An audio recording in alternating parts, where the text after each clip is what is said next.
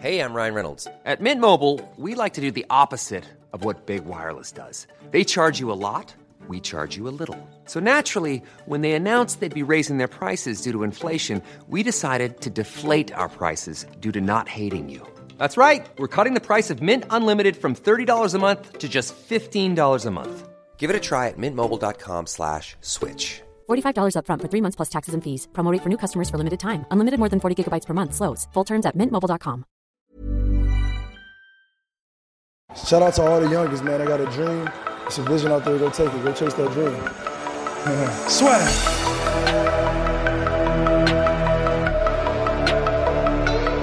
People are always saying about the talk, and I talk, and I talk, and I talk, but guess fucking what? I back it up! I back it up!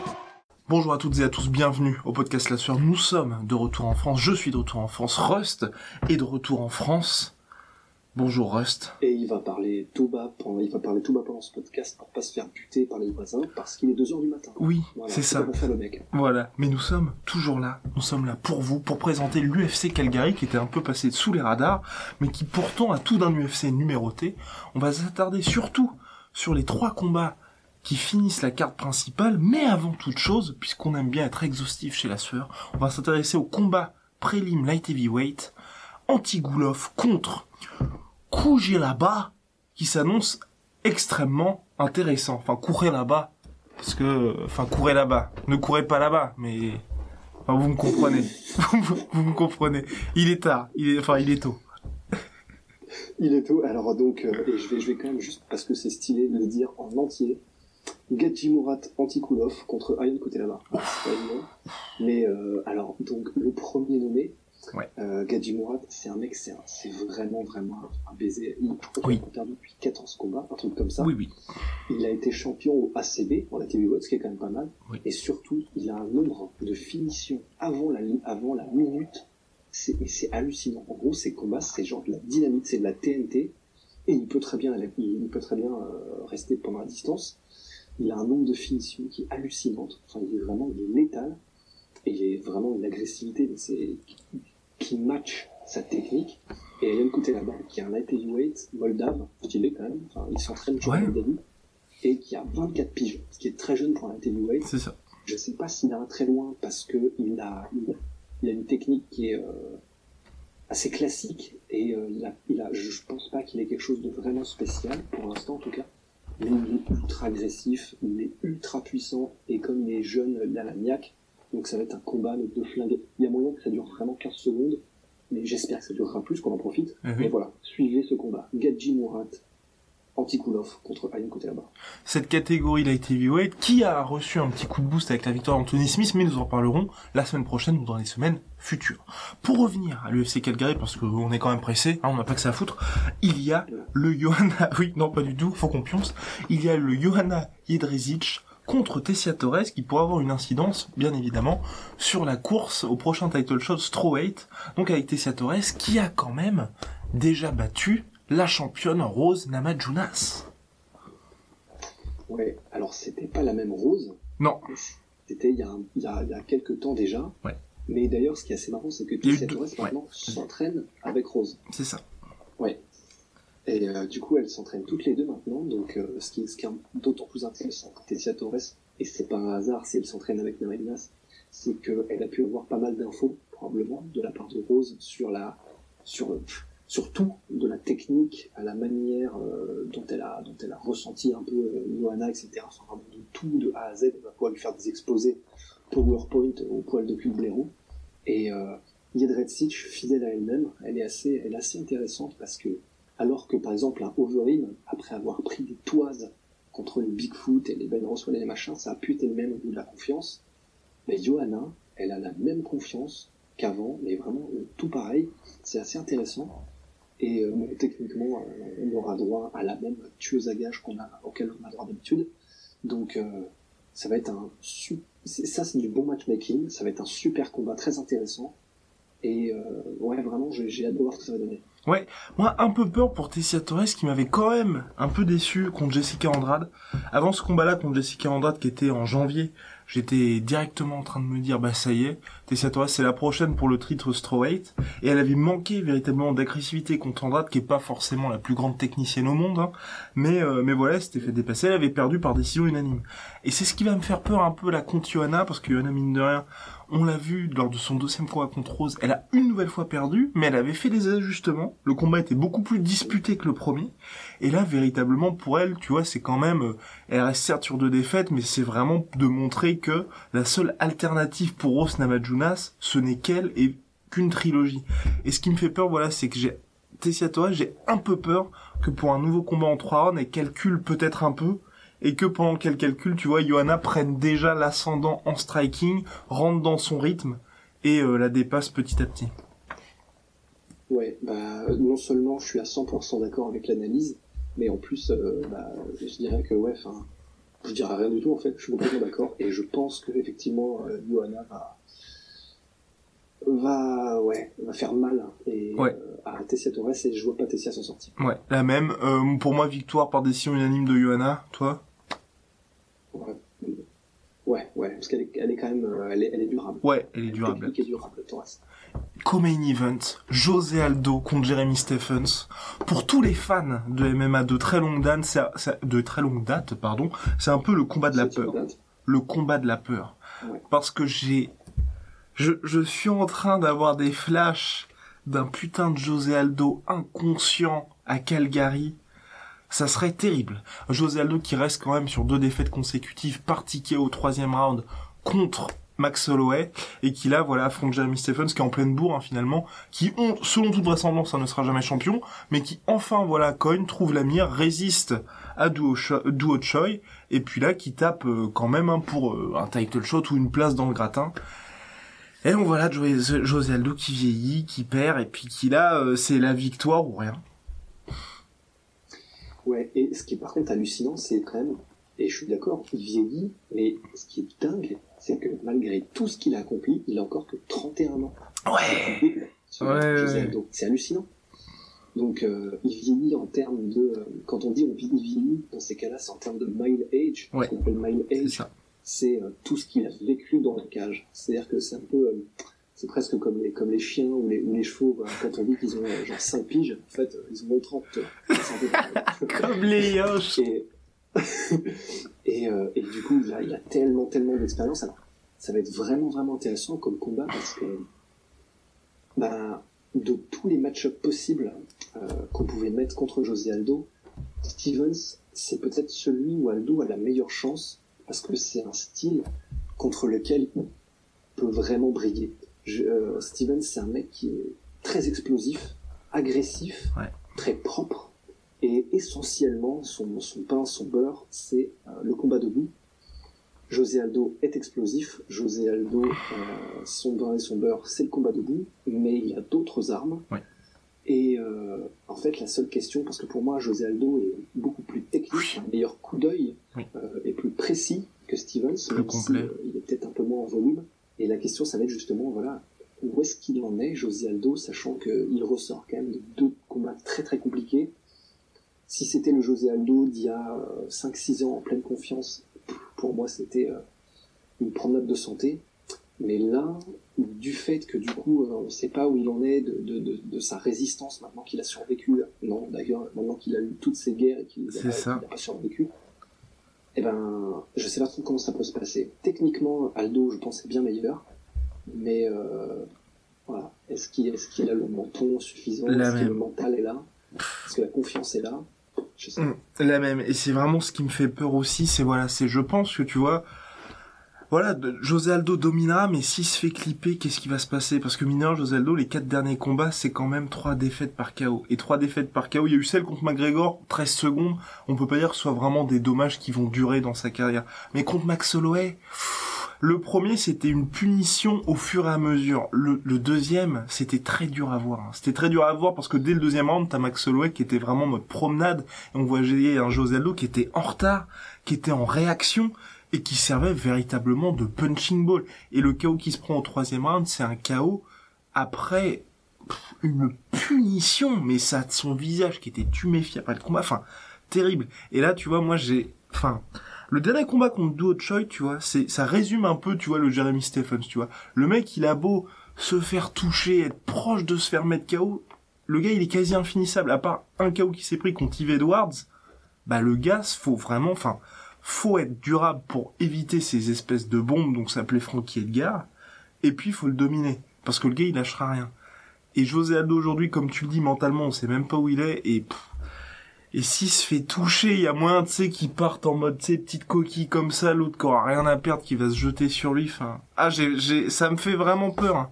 Ça me fait peur parce que comme tu le dis, au niveau du match-up, c'est très bien parce que ça va lui permettre de gagner, je pense, en confiance dans le sens de faire ses kicks, de faire tout ça. Mais euh, t'imagines, il se fait prendre en contre et puis euh... et puis c'est fini. Après, euh, là, honnêtement, ça le seul truc qui me fait peur, c'est parce qu'on a l'inconnu de savoir dans quel état d'esprit, à quel point, comment il s'est entraîné, etc., où il en est dans sa carrière, dans sa vie, José Aldo. Euh, parce qu'on rappelle quand même qu'il y y a de ça quelques temps, après, euh, après Connor, il disait que c'était terminé le MMA, qu'il voulait aller en Angleterre. La boxe, ouais. Quand t'as un pied dans l'entrebâillement de la porte, généralement, c'est pas très bon. Mais, quand même, je, je sais pas si j'ai, en fait, aussi peur que ça, parce que ça peut se terminer en boucherie. Mm. Stevens a ce qu'il faut dans les, dans les points. D'un autre côté, euh, McGregor et Max Holloway sont deux véritables strikers d'exception. Ils, ont des styles d'exception aussi. Tandis que Jeremy Stevens est beaucoup plus classique. Il est ah extrêmement efficace et beaucoup plus classique dans ce qu'il apporte, dans son style. Et du coup, je pense que c'est plus facilement gérable pour un gars aussi expérimenté et technique que José Aldo. Ouais. Donc ça me rassure quand même. Mais pourquoi, et là la question, euh, peut-être la question de la honte, pourquoi est-ce que José Aldo a accepté ce combat? Vraiment pour moi c'est la véritable question.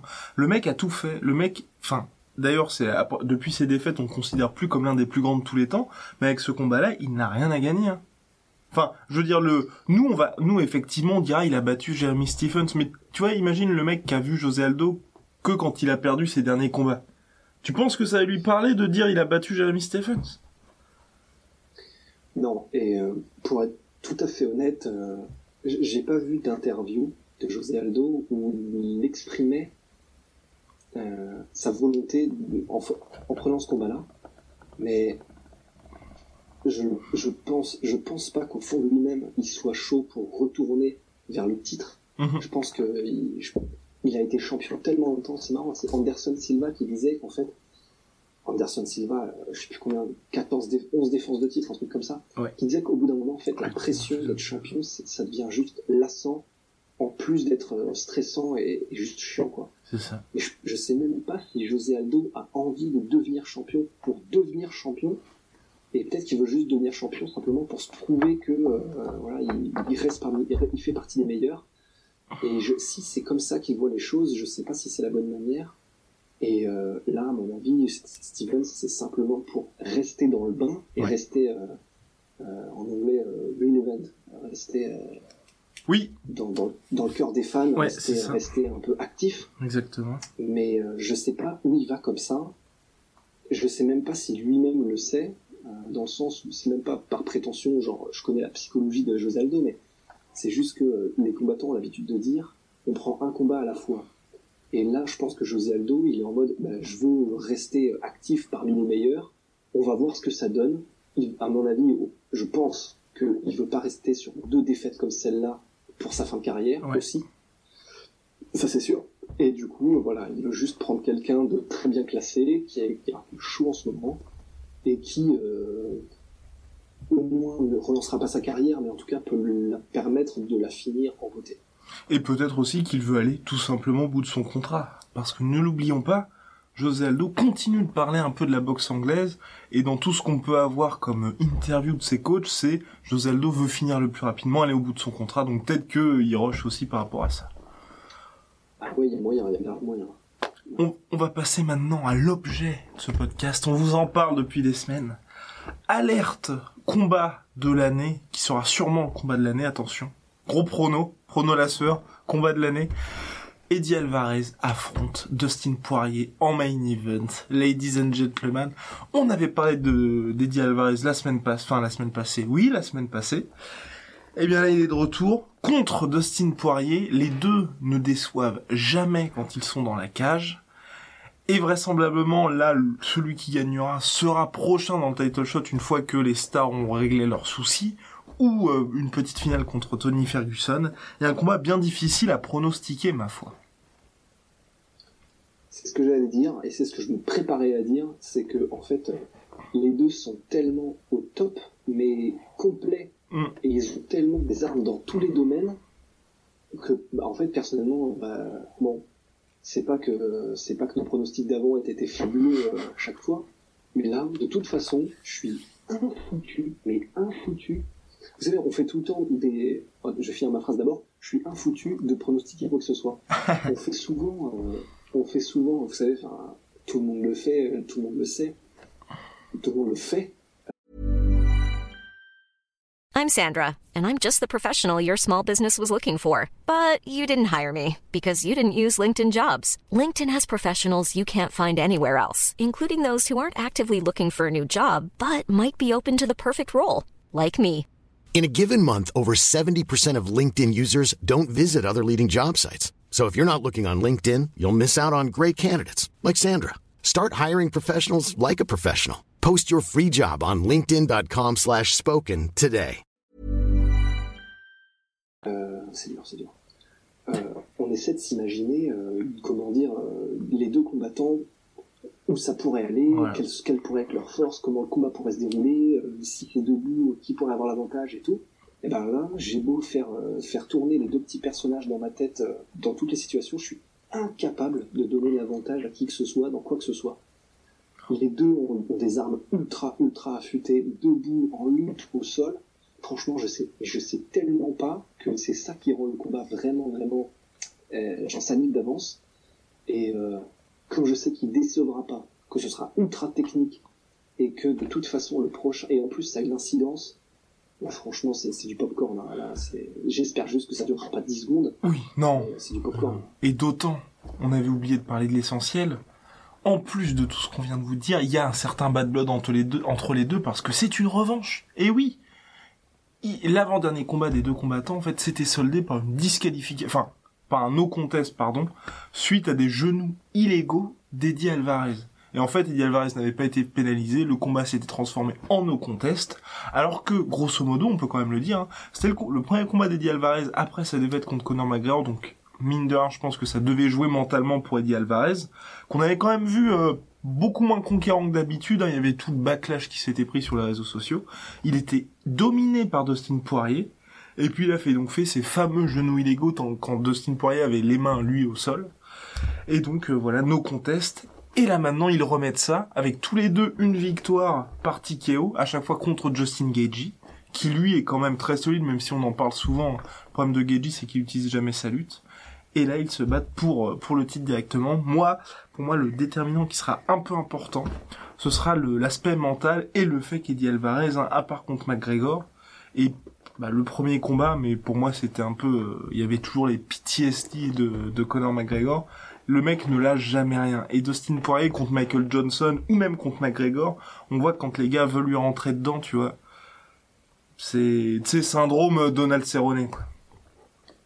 Ouais, le, bah, voilà, le syndrome, euh, quand je vois qu'il y a un mec alpha, euh, je me couche. C'est ça. Après, euh, Mais il a changé. Il a changé je par rapport à ça. Alors, il a changé, et en fait, même s'il n'avait pas changé, euh, j'espère que je ne serai pas trop vache dans la manière dont les gens entendront ce que je vais dire, mais Adi Alvarez, je pense pas que ce soit un alpha vraiment. il, ab- il, aban- il abandonne pas, certes, ouais. mais euh, ça, ça, pour moi en tout cas, de ce que je ressens, sa façon d'être, sa façon de réagir à certains stimuli, physiques ou psychologiques dans un combat, bah, c'est un mec qui lâche rien. Il lâche jamais rien, Eddie Alvarez. Mais euh, contre McGregor, on l'a vu par exemple, Ouais. bah, quand il voit que le mec en face a une confiance qui est mais, indéfectible, genre insubmersible, bah, en fait il est en mode euh, petit garçon qui est, qui est devant un adulte qui lui crie dessus, tu vois. Et là, euh, ça, ça a rien à voir avec le fait que de toute façon il lâchera rien, il combattra jusqu'au bout, ça il le fera quoi qu'il arrive, mais c'est pas un alpha dans le sens où il ne projette pas une aura qui peut impressionner, qui peut faire plier, je pense, Dustin Poirier. Ça, c'est des trucs qui sont presque animaux et instinctifs. Ouais. C'est des déflexions qui sont presque instinctives animales, et je pense que même sans, même sans l'int- l'intellectualiser, Dustin Poirier le verra. Et donc, euh, je pense pas qu'il y en aura. Je peux me tromper, évidemment, je peux me tromper, mais je pense pas que ça aura de véritable euh, incidence et que l'un ou l'autre pourra prendre véritablement l'avantage psychologique sur. On, ve- on verra bien. Toujours est-il que extrêmement difficile à pronostiquer ce combat-là. Peut-être, peut-être l'aspect lutte qui pourrait éventuellement jouer. Même si c'est vrai que sur ces derniers combats, Eddie Alvarez n'utilise pas trop la lutte. Hein. C'est, c'est, c'est, ouais non, ça, ça va être compliqué. Sachant qu'en plus, je pense aussi que ce combat-là va pas être faussé, mais tu vois, je pense que les deux ont vraiment envie de s'offrir une guerre. Enfin, ça dure 5 rounds et je pense qu'ils ont envie de faire ça en mode striking et que le gars qui gagne, tu vois, qu'il n'y ait plus aucune ambiguïté sur qui est le meilleur entre les deux. Ouais, je pense que t'as raison. Raison. Et puis euh, après, après, je pense que t'as raison. Mais d'un autre côté, les deux sont tellement complets et euh, l'essentiel de leur jeu n'est pas debout. Dustin Poirier, c'est pas forcément un gros lutteur, mais en revanche, il est super bon au sol. Ouais. Et euh, je pense qu'on aura vraiment pas. Et, et tant mieux parce que c'est pour ça qu'on est là, c'est pour du mixed martial arts. Mais je- il y a moyen qu'on ait vraiment un combat super complet et euh, et, et je sais, je suis pas persuadé que ça parte en concours de beat debout. Je suis. Oh, je sais pas. Je sais pas. Bah pour moi, Ah, le concours de beat, je pense que ça dépendra essentiellement de Dustin Poirier. Si lui veut être un peu plus intelligent et justement mixé, voilà. Mais si ça, si ça ne dépend que d'Eddie Alvarez, je pense que ça restera debout. Il sera très content. Et je vois d'ailleurs une victoire d'Eddie Alvarez par KO au quatrième round. Ouais. Euh, Mais euh, par KO, je pense, tu vois, après une guerre, et je pense que ce sera un KO à la Justin Gagey quand il avait perdu contre Eddie Alvarez, un Dustin Poirier, tu vois, qui aura tout donné, mais qui perdra pas sur un coup euh, comme contre Michael Johnson, mais qui qui perdra finalement, tu sais, genre en mode son son corps va le lâcher et sur un, un ultime kick ou euh, ou body body punch, ça lâchera. eh ben moi, je pense, je vois bien euh, Dustin Poirier mettre KO Alvarez au deuxième round. Oh la vache Eh, eh, Ce serait un truc de malade. Ce serait un truc de malade. Ouais, mais alors évidemment, tu vois, on peut pas faire de, évidemment qu'on peut pas faire de redite du premier combat, Oui. déduire quoi que ce soit, Ouais. sachant que de toute façon les deux utiliseront le premier combat pour justement changer de stratégie. Mais ce qu'on a vu quand même, c'est que effectivement Dustin Poirier, loin de ne faire que jeu égal, Ouais. il avait largement les armes pour très très sérieusement menacer Alvarez. Clairement. Et il est tellement, euh, les deux sont ultra propres, mais je je saurais même pas dire pourquoi parce que c'est pas un différentiel de technique ni de puissance, mais je vois bien euh, Alvarez, euh, réussir à noyer un petit peu euh, par sa volonté d'avancer Alvarez. Oh my lord, good lord. Bref, tout ça c'est samedi soir. On a fait la preview. On va répondre à quelques questions rapidement. Il nous reste 8 minutes pour cela. On va répondre à notre cher Union Game qui nous pose souvent des questions. Merci Union Game sur Instagram, sueur. N'hésitez pas. N'hésitez pas. Donc alors, Union Game, notre cher Union Game. Hop, hop, hop. On se dépêche. G, le temps que je retrouve. Ah, salut les gars Vous pouvez parler, eh oui, nous n'en avions pas parlé, de la carrière de, de Gegard Moussassi, son style, son mental. Et est-il classé parmi les meilleurs middleweight de l'histoire? Et pensez-vous qu'il aurait pu régner des années sur la catégorie, sinon toujours au top? Merci beaucoup Union Game. Pour les autres, ne vous inquiétez pas, on répondra à vos questions dans un podcast futur. C'est juste que là, on est un peu pressé par le temps. Gegard Moussassi, je t'en prie, Rust. Gegard Moussassi, c'est euh, donc évidemment il est toujours en activité, il est au Bellator, il va combattre Rory McDonald. Voilà. il est encore en réalité au top de même physique, il est, à- il est encore dans son pic physique, il, est en pleine possession de, de- de ses moyens et euh, il n'est pas sur la pente descendante encore. Clairement pas. Et c'est un gars qui a connu à peu près toutes les organisations possibles et imaginables dans le monde du mainstream.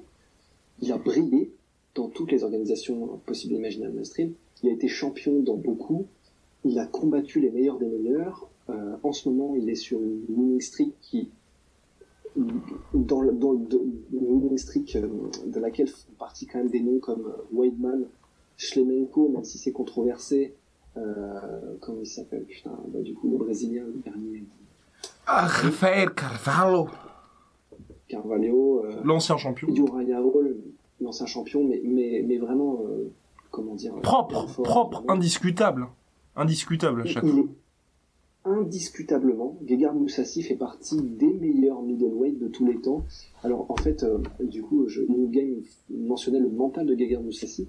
En fait, euh, le mental, ça, ça dépend un peu parce que le mental en combat, euh, c'est un mec qui lâche jamais rien, dans le sens où, enfin, ouais, vraiment, il, il faut le soumettre, le finir, le tuer pour, pour qu'il pour qu'il recule. Mais d'un autre côté, il est aussi connu pour être très inconstant dans son entraînement. Et quand il quand il n'est pas forcément bandé par euh, le challenge, eh ben en fait, il s'entraîne pas aussi sérieusement qu'il le devrait probablement. Et il y a euh, certaines contre-performances qui ont été imputées à ça. Ouais. Euh, Que ce soit vrai ou non, mais euh, pourquoi ne pas le croire contre Uriah Hall, le premier du nom, en fait, bah, c'était à l'époque Uriah Hall, pas un gros nom, et apparemment, euh, ça s'était quasiment pas entraîné, et bah, il se fait surprendre, c'était par hasard. Ah. Contre, euh, enfin, j'ai plus d'autres exemples exactement, mais en tout cas, pour vous dire qu'il est connu pour être euh, assez inconstant dans sa manière de se préparer, parfois, et euh, sinon, à part ça, il est bon partout, alors sa spécialité, c'est euh, le stand-up. Il a fait, il me semble, quelques combats au K1. Euh, il a un niveau, ouais, clairement, il est meilleur que quasiment tout le monde debout. C'est vraiment, c'est sa spécialité. Euh, Et ancien light aussi, heavyweight, mine de rien. Ancien light oui, heavyweight vrai, aussi, surtout. de- En fait, ancien heavyweight même. Euh, Il me semble qu'il a combattu en fait en heavyweight aussi. Donc il a fait. euh, Mec est un baiser. Il a fait à peu près toutes les KT. Il a Mm. combattu tout, tout le monde dans toutes les KT. Il a peur de personne. Et euh, en plus, bon, il est, il est, comment dire, pour avoir vu à peu près tout ce qui, toutes les interviews possibles, c'est vraiment un gars euh, en or. Hein. You can all get in line and suck Et, it. euh, et du coup, est-ce qu'on peut le classer parmi les meilleurs middleweight de l'histoire? J'aurais dit que j'aurais dit que oui. Alors les gens euh, probablement seront pas d'accord parce qu'il s'est fait battre par euh, Jacare. Et il manque le titre UFC. Par- Il manque le titre il UFC manque quand le titre. Il manque le titre et ce qui est cruel parce qu'au moment où il a quitté l'UFC, Il aurait dû. était sur une winning streak qui aurait dû lui donner le title shot. Ouais. Et ça va lui jouer des tours euh, aux yeux des fans qui re- reprendront pas la chronologie correctement. Mais voilà, quand il a euh, mis KO Weidman et quand il a mis KO tous les gros noms à l'UFC, grosso modo, c'est juste que ça faisait chier euh, tout le, les, les booby euh, pour les titres du n'importe quoi de l'UFC, donc il s'est barré. Mais normalement, c'était lui le comptable Ouais. numéro un à l'époque.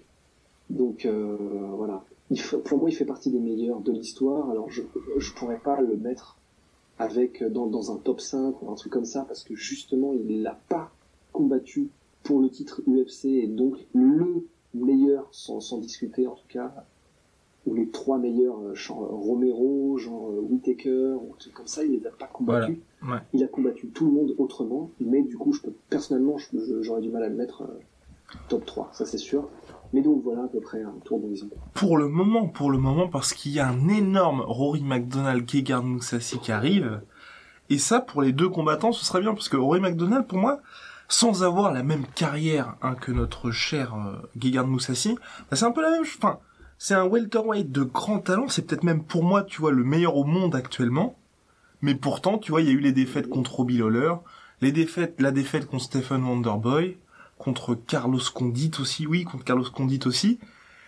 Il y a très longtemps. Mais il y a très longtemps, mais tu vois, c'est le gars qui est toujours jeune et, euh, et Mhm. qui est hyper talentueux, mais voilà, qui a pas l'aura, le, le côté, euh, bah, le, le titre à l'UFC, qui aujourd'hui est au Bellator, champion comme Gegard Moussassi du Bellator, et qui monte de catégorie pour être double champ. Donc ce sera hyper intéressant à suivre en tout cas. Ouais, et ça fait plaisir de voir que malgré tout ce qui se passe, euh, par exemple, je pense à Colby, Colby Collington euh, qui avait reçu son, son titre d'intérim Oui. de l'UFC et en fait l'UFC euh, quand, elle, quand il décide que bah ouais mais ça ne nous arrange pas, en fait il le vire, Oui. donc ça Ah. n'a absolument plus Ouais. aucun. Un mois après, un mois après. Un mois après. C'est vraiment, c'est, du n'importe quoi quand on voit que Connor, euh, je, je sais plus combien de temps il est resté avec ses ceintures, là. Ouais. Et euh, ce, qui, ce qui fait plaisir, c'est que dans cet environnement, le Bellator, eux, eh ben, ils prennent des risques, Ouais. ils font plaisir aux fans, et, euh, et ils ont des, ils ont des vrais champions, euh, et ils ont des vrais champions, et qu'est-ce que je veux dire? Et du coup, le fait que du coup ils répondent aux attentes des fans en faisant euh, directement un croisement entre les deux meilleurs euh, dans leur catégorie, bah, ça fait plaisir. Et on en parle depuis un bout de temps, mais euh, quand même, du coup, on avance dans la direction d'un Ouais, de plus en plus ouais. influent. Mais oui, et puis leur tournoi heavyweight, les Sonnen Fedor, c'est intéressant. Seul problème, moi, que j'ai avec Et le le tournoi, et juste le tournoi welterweight aussi. Qui Oui, arrive. qui arrive. Oh Mm. avec le Paul Daly MVP, ce combat-là, C'est que des gros noms. ça va être la folie, ça va être la folie. Mais après, le problème, moi, ce que, enfin, le petit problème, là, il nous reste, oh my god, il nous reste 50 secondes. Le petit problème, moi, c'est leur nouveau contrat TV. En fait, c'est leur nouveau deal. Où, euh, certes, ça va leur faire plus d'argent, mais moins de personnes vont pouvoir regarder la télé, tu vois. Déjà qu'il y a très peu de personnes qui regardaient le Bellator. Là, maintenant, ça va être diffusé sur une nouvelle plateforme. Là, c'est bien, ça fait plus d'argent, mais quand t'es quelque chose, quand t'es un marché, tu vois, qui, qui cherche un peu à être en croissance, l'UFC, tu vois, ils ont touché certes moins d'argent avec ESPN, mais maintenant, tous les Américains vont savoir ce qu'est le MMA. Et ça, mine de rien, c'est intéressant. Sur ce, Rust, Ben écoute, euh, bonne soirée, bonne, bonne soirée à tous. à la prochaine. À la prochaine, au revoir. Ouais, à la prochaine. À la prochaine. Ciao. À la prochaine. Shout out to all the youngest, man. I got a dream. It's a vision out there. Go take it. Go chase that dream. Swag!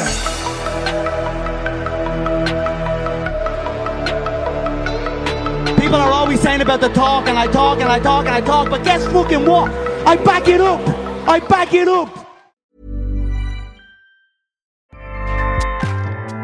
ACAST powers the world's best podcasts. Here's a show that we recommend. This is Roundabout Season 2, and we're back to share more stories from the road and the memories made along the way. We're talking rest stops, if we're stopping to get gas. You will be timed. you will be for sure. Misguided plans, I grew up in the city, so I have like, you know, a healthy fear of real extreme darkness. this was like wilderness. a lot of laughs, Y'all weird, but you, yeah, you, you were different. Like you were real different, bro. I can't really put my finger on it. and so much more. Just goes to show that unexpected things sometimes are the best when it comes to a road trip. Roundabout Season 2, presented by Nissan, is live now with new episodes rolling out every Thursday. Listen and subscribe wherever you get your podcasts.